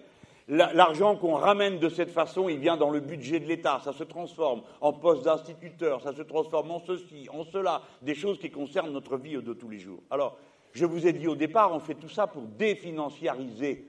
Hein Eh bien, qu'est-ce qu'il veut faire, M. Macron? Vous n'avez pas vu, vous. Il veut supprimer dans l'impôt. Alors, M. Fillon, c'est clair, il n'y a plus d'impôt sur la fortune, comme ça, tout va bien. Pour ceux qui ont un impôt sur la fortune. Et M. Macron, lui, il dit qu'il veut. Il laisse l'impôt sur la fortune sur l'immobilier, c'est-à-dire sur vos biens matériels, votre maison, si elle coûte, euh, si elle vous, si elle vous fait aller à l'impôt sur la fortune. Mais plus d'impôt sur la fortune, sur quoi? Sur les actions, c'est-à-dire sur la finance. Autrement dit, on encourage la finance à faire de la finance, le contraire de ce que nous voulons faire nous. Écoutez, j'espère que je ne vous ai pas trop saoulé avec tous ces détails. Mais il faut comprendre qu'une lutte qui d'abord part de principes politiques qui peuvent paraître abstraits, le capital, le travail. Bon, ce sont des idées qui permettent d'expliquer ce qui se passe. Vous savez que le programme L'avenir en commun ne prévoit pas la socialisation et la nationalisation de tout. Je préfère le dire. Ce n'est pas ça qui est écrit. Il y a une méthode politique. L'important pour moi, c'est de remettre en route l'activité.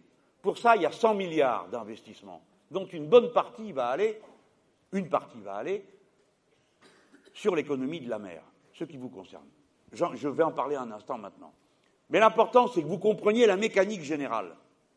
On met 100 milliards, on crée du service public, ça nous coûte 172 milliards. On le fait nécessairement progressivement, parce qu'on ne peut pas faire autrement. Par exemple, si je vous dis, on va embaucher 50 000 enseignants, vous ne croyez pas que ça se fait comme ça. Il faut le temps de les former, et pareil pour les policiers, et pareil pour tous les fonctionnaires. Il y a un statut de la fonction publique. Il ne s'agit pas de croire, comme le croient nos ennemis, que n'importe qui fait n'importe quoi. Ce n'est pas vrai. Ce sont des métiers. Donc il y aura un temps de monter en charge. Et pendant ce temps-là, évidemment, ça crée du salaire, ça distribue. Ceux qui ont des salaires se mettent à payer des taxes et des impôts.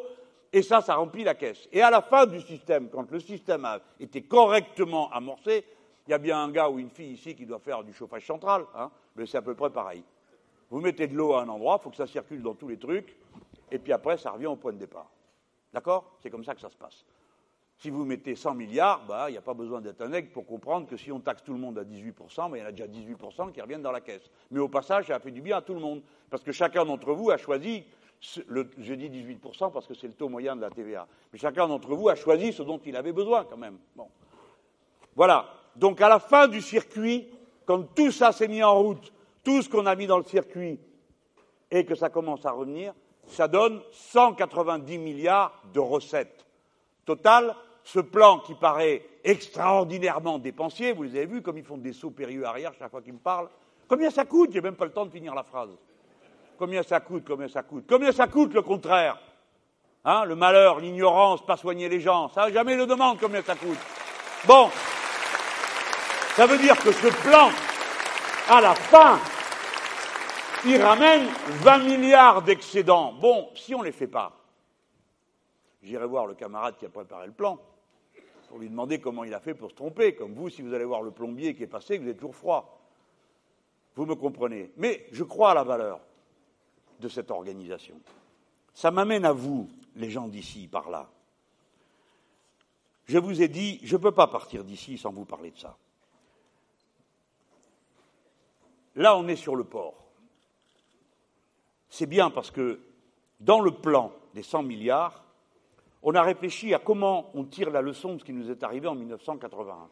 On a augmenté le pouvoir d'achat et boum, on a creusé un déficit gigantesquissime. Hein? Bon, on avait bien raison. Mais il faut tenir compte de ça. Évidemment, on n'est plus dans les mêmes conditions, puisque comme pour l'instant on se paye en euros et que c'est comme ça, bah, tout le monde porte le poids des éventuels déficits du commerce extérieur. Mais il faut investir dans des choses qui restent ici, qu'on peut relocaliser. Parce que la ligne de développement, c'est la relocalisation. Parce que c'est écologique, la relocalisation. Et voilà pourquoi le plan de l'économie de la mer joue un rôle essentiel dans le scénario que je vous ai décrit tout à l'heure. Pourquoi? Parce qu'on accumule à un endroit de la dépense, que forcément on le fait de manière responsable, que vous êtes obligé de localiser vos productions. Par exemple, j'ai vu à Dieppe, là, il y avait des éoliennes, elles ne sont pas en mer, elles sont à terre. Bon. Mais si on veut mettre des éoliennes en mer, c'est ça qu'il va falloir faire, les mettre loin. Bon, elles sont ou flottantes ou ancrées? Une pale d'éolienne, c'est 90 mètres. Celle que j'ai vue, c'est 40 mètres. Imaginez-vous qu'on ne transporte pas ça sur son dos. Hein. Donc vous devez l'installer près des côtes. Donc vous avez les usines qui fabriquent ça. Ce n'est pas un scandale de voir que depuis qu'ils papotent et qu'ils discutent, ils n'en ont toujours pas foutu une seule en mer, alors qu'on a 1000 kilomètres de côte et que tous les autres pays l'ont fait.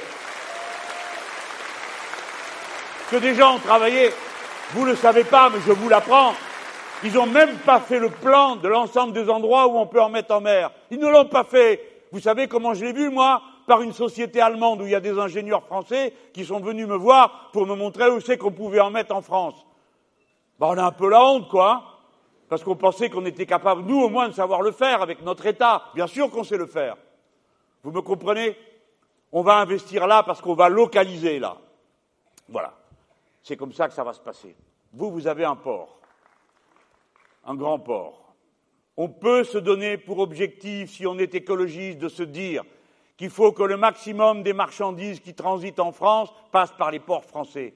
Il n'y a pas besoin d'être un aigle pour comprendre ça. Est-ce que vous trouvez normal que 80% des fruits et légumes importés dans notre pays arrivent par le port de Rotterdam ou d'Anvers? C'est absurde.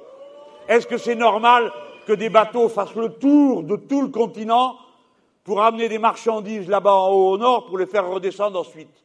Donc nous avons intérêt à avoir des ports et il faut les ouvrir sur l'intérieur des terres, de manière à ce que vienne le relais multimodal, c'est-à-dire les canaux, les trains.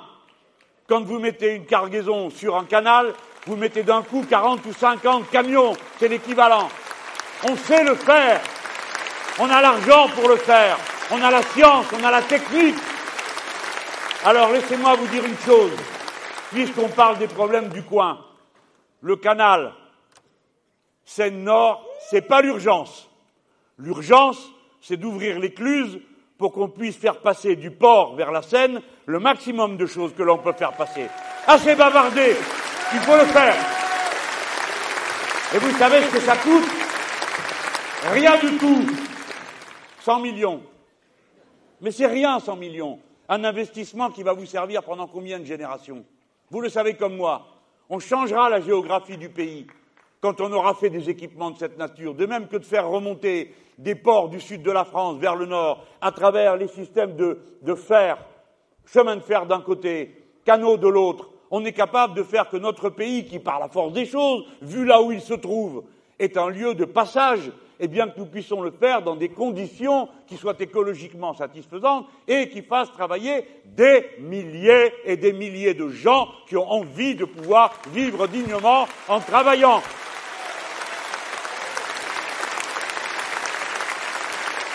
Bon, je crois que je ne vais pas en dire beaucoup plus pour aujourd'hui, parce que ça commence à être long aussi pour moi. Je voudrais essayer de vous communiquer la passion que j'ai, surtout l'optimisme que j'ai. Alors attends, je ne vais pas perdre mes dernières feuilles, moi, où je vais comme ça, là. Je vous avais amené un poème.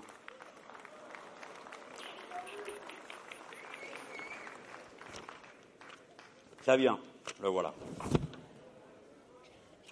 La passion que j'ai, je suis certain. Moi, je vous demande quelques instants. La vie est dure, je le sais. Tout le monde a des tas de problèmes à régler.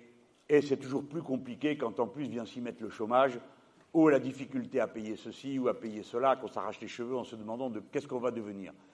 Quand on fait passer le camion, on a décidé de faire un camion qui va d'une ville à l'autre, et tous les jours, il y a ce qu'on appelle un orateur national qui va sur le camion et qui discute avec les gens. ça paraît incroyable, mais dans ce pays, les gens ont des tas de choses, ont envie de dire des tas de choses, ont l'impression que personne n'écoute rien. Et des gens viennent avec des problèmes, mais à, vous, à vous arracher les yeux de pleurs. Hier, il y avait une dame, elle est malade. Elle, dit, euh, elle vient, elle dit Écoutez, mais moi, je ne sais pas quoi faire. Je suis malade, je ne peux pas bosser. Et voilà, et elle a, je crois, une pauvre pension, 400 euros, quelque chose comme ça, ou un peu moins. Et elle dit Mais moi, j'ai un avis d'expulsion. Mais, mais qu'est-ce que je vais faire? Elle est perdue. Et personne, personne ne l'aide. Et quand le malheur s'accumule de tous les côtés, eh ben, tout le monde fait comme ça. Il y en a trop. Il ne faut pas que le pays arrive jusqu'à ce point où l'indifférence devient quasiment une manière de se protéger soi-même parce que c'est trop. Je ne sais pas comment c'est chez vous, mais là-bas, chez moi, à Paris, dans mon quartier populaire, me voilà ramené comme quand j'étais gamin. J'étais dans un pays qui venait de s'arracher à la colonisation, qui est le Maroc. Et à l'époque, il y avait encore euh, beaucoup de misère. C'est un pays qui a fait beaucoup de progrès. Et la chose qui nous avait frappé quand on a été rapatrié en métropole, en France, c'est qu'en France, il n'y avait pas de mendiants. Il n'y avait pas de gens malades par terre. Et c'était une libération, vous savez. Des années après, quand je suis allé en voyage dans des pays où il y avait de pauvres gens euh, couchés par terre ou malades, j'avais oublié. J'étais saisi tout d'un coup. Ah mon Dieu, que se passe-t-il? C'est injuste, etc. Vous le savez. Aider les gens à développer leur pays au lieu de les piller. Mais maintenant, c'est ici, au pied de chez moi, que je retrouve quelqu'un qui m'en dit, comme quand j'étais gamin. Alors comment un grand pays comme le nôtre a pu en arriver là? Comment tant de misère? Alors vous savez ce qui se passe? Il y a des gens qui me disent, oui, mais c'est des étrangers. Quand bien même ça serait des étrangers, on ne va pas laisser les gens mourir devant soi et de rien faire. Mais ça me rappelle ce que j'ai connu en Amérique latine. Il y avait des gens plein les bidonvilles et alors les belles personnes disaient Ah mais cela, c'est pas, euh, on ne sait pas qui c'est. Et quand on était au Venezuela, ils me disaient Oui ben de toute façon c'est des Colombiens, hein, s'ils viennent ici pour être dans la misère, donc à rester chez eux, il y a déjà de la misère. Mais non, c'était des gens comme eux, c'était des Vénézuéliens. Regardez la liste qu'a publiée, si vous avez le temps. Le journal La Croix, des 500 personnes. Vous voyez, c'est un gars comme moi qui vous parle de La Croix. Bon, il sûrement que dans l'UMA, ils vont la publier un jour ou l'autre. Hein. Mais moi, je m'en fiche. D'où vient la bonne initiative? Peu me chaud. Ce qui compte, c'est ce qui est fait. Et quand vous voyez cette liste, vous n'êtes plus la même personne après. Eh bien, vous voyez les noms des gens, vous voyez leur âge, vous voyez la durée moyenne de vie dans la rue. C'est un scandale total, absolu, abominable que d'avoir abandonné tous ces gens comme ils l'ont été.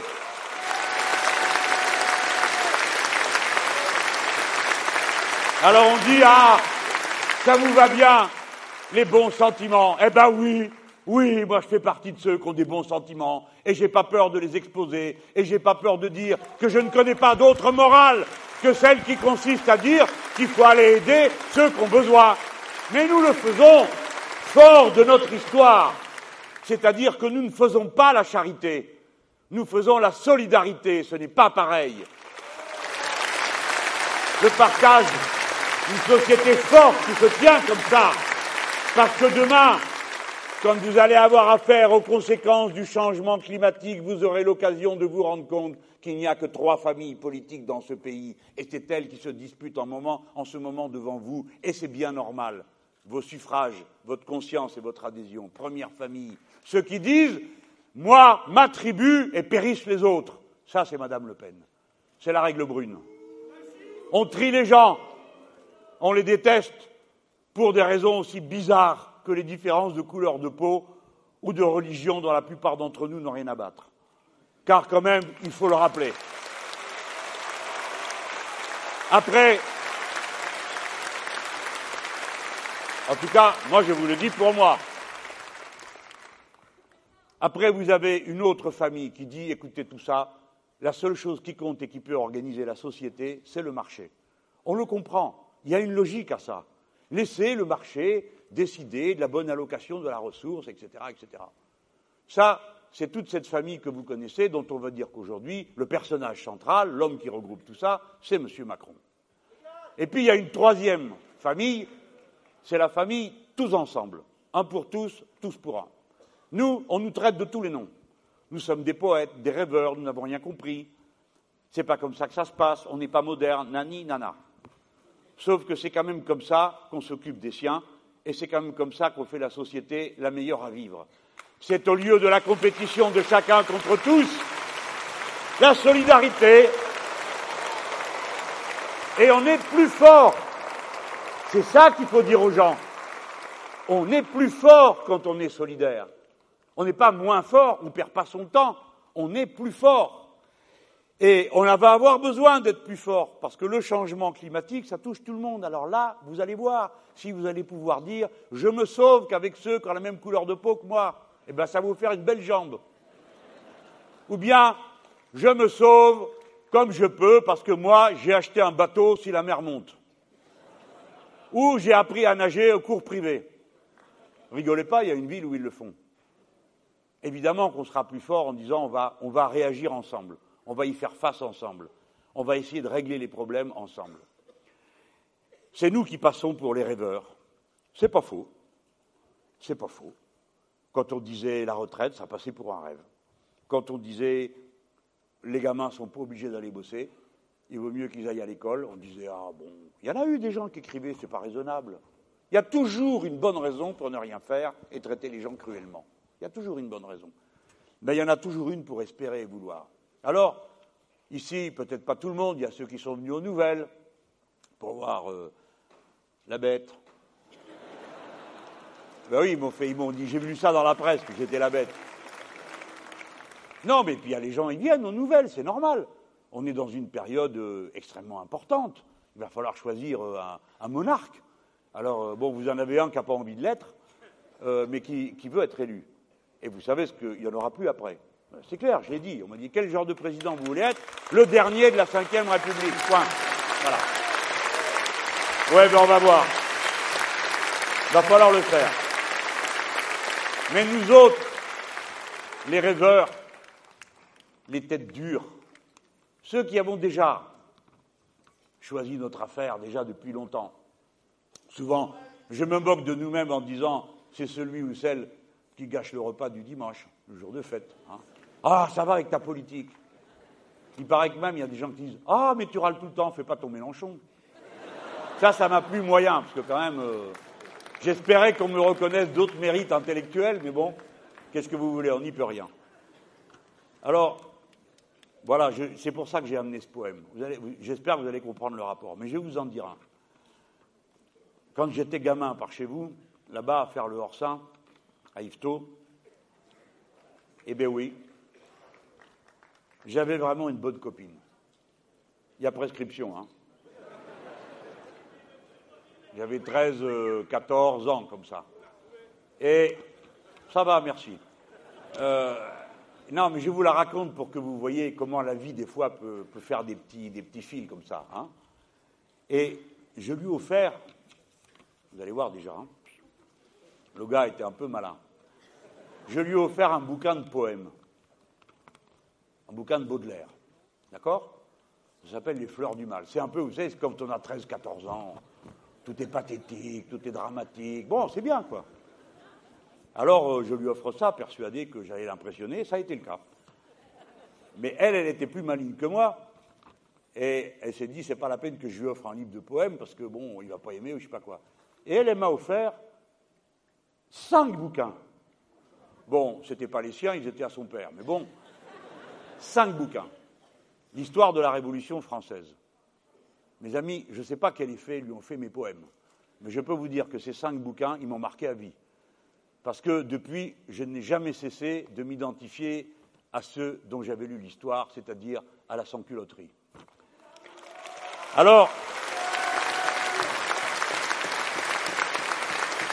les garçons, Réfléchissez bien au cadeau qu'on vous fait. Des fois, ça a plus de sens et d'impact que vous vous le figurez dans le moment où on vous le donne. Bon, j'ai dit qu'on était les têtes dures, mais on peut prendre la chose d'une manière plus poétique. Alors je vous lis un poème, ça s'appelle l'Albatros. Peut-être qu'il y en a qui le connaissent ici. Hein? Ah, quand même. C'est un grand peuple, le peuple français, tout le monde lit, un peu, beaucoup, et puis sinon vous irez voir. Écoutez l'histoire de l'Albatros, vous voyez quel genre d'oiseau c'est, hein? C'est pas vos mouettes là. Ah bah écoutez, ce matin, ce matin, je me réveille. Attends, attendez. Je me réveille, deux mouettes sur le, bord de la fenêtre. Mais à Paris, c'est des pigeons. Me dis, mais où je suis Bon, écoutez un peu de recueillement pour la poésie. Souvent, pour s'amuser, les hommes d'équipage prennent des albatros, vastes oiseaux des mers qui suivent, indolents compagnons de voyage, le navire glissant sur les gouffres amers. À peine les ont-ils déposés sur les planches que ces rois de l'azur, maladroits et honteux, laissent piteusement leurs grandes ailes blanches, comme des avirons, traîner à côté d'eux. Ce voyageur ailé, comme il est gauche et veule, lui n'a guère si beau qu'il est comique et laid. L'un agace son bec avec un brûle-gueule, l'autre mime en boitant l'infirme qui volait. Le poète est semblable au prince des nuées, qui hante la tempête et se rit de l'archer, exilé sur le sol, au milieu des huées, ses ailes de géant l'empêchent de marcher. Allez les petits albatros, c'est le moment de s'envoler.